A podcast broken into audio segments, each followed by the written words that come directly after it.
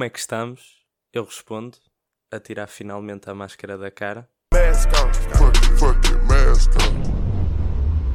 Depois de mais de dois anos, um retorno à normalidade, finalmente.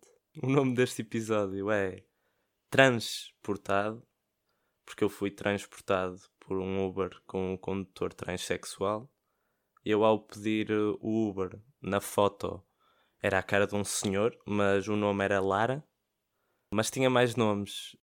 Eu não me lembro bem, mas era do género Lara Meireles C, tipo assim.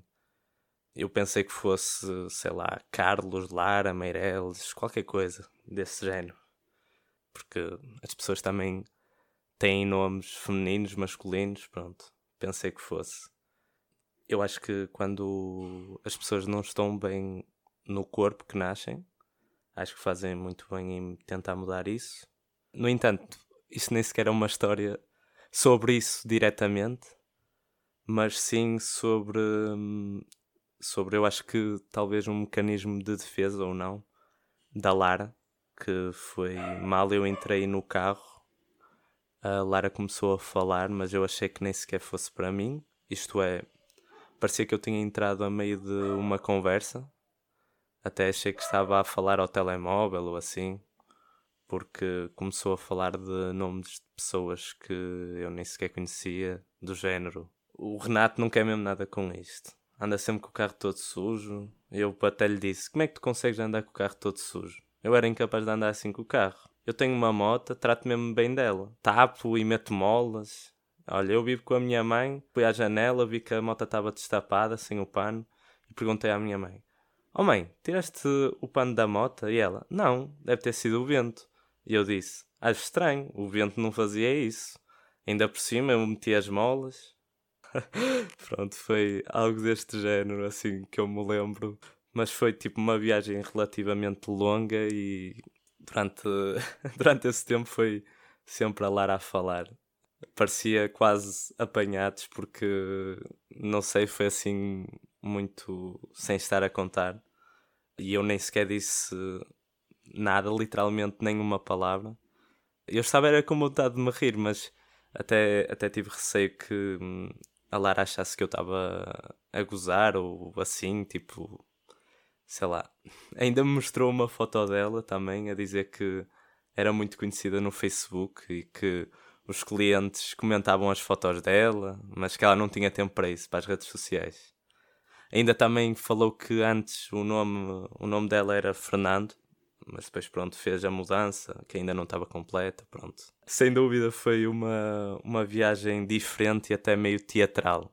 Eu acho que já disse aqui que ando no teatro e estou a gostar muito e realmente é um grande desafio conseguir entrar eh, na personagem. Por falar até em desafios eu entrei entrei num videoclipe de música o Freshman do Dani como sou eu, não é? Não, não podia só aparecer e não acontecer nada. Eu não sei como é que vai ser a edição do videoclipe, porque ainda não saiu. Quero dizer, depende de quando vocês estão a ouvir este episódio, mas pronto, eu para já não sei como é que como é que está a edição. Se já estivesse disponível, vão ver. que pode ser que esteja bom.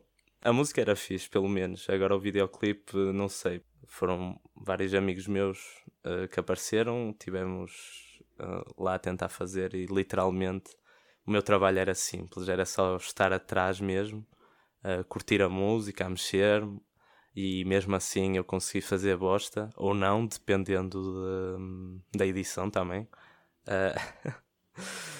porque eu pensei que me iam dar um passou bem no, no vídeo, não é? Uh, fazer aquela cena de ei e tal, e, dar, e cumprimentar. Só que não, afinal não era para mim, era para o, o gajo que estava mesmo ao meu lado. Eu tentei disfarçar, mas lá está. Aquilo está a ser gravado e o pessoal ainda por cima repa reparou, não é? Então partiu-se a rir.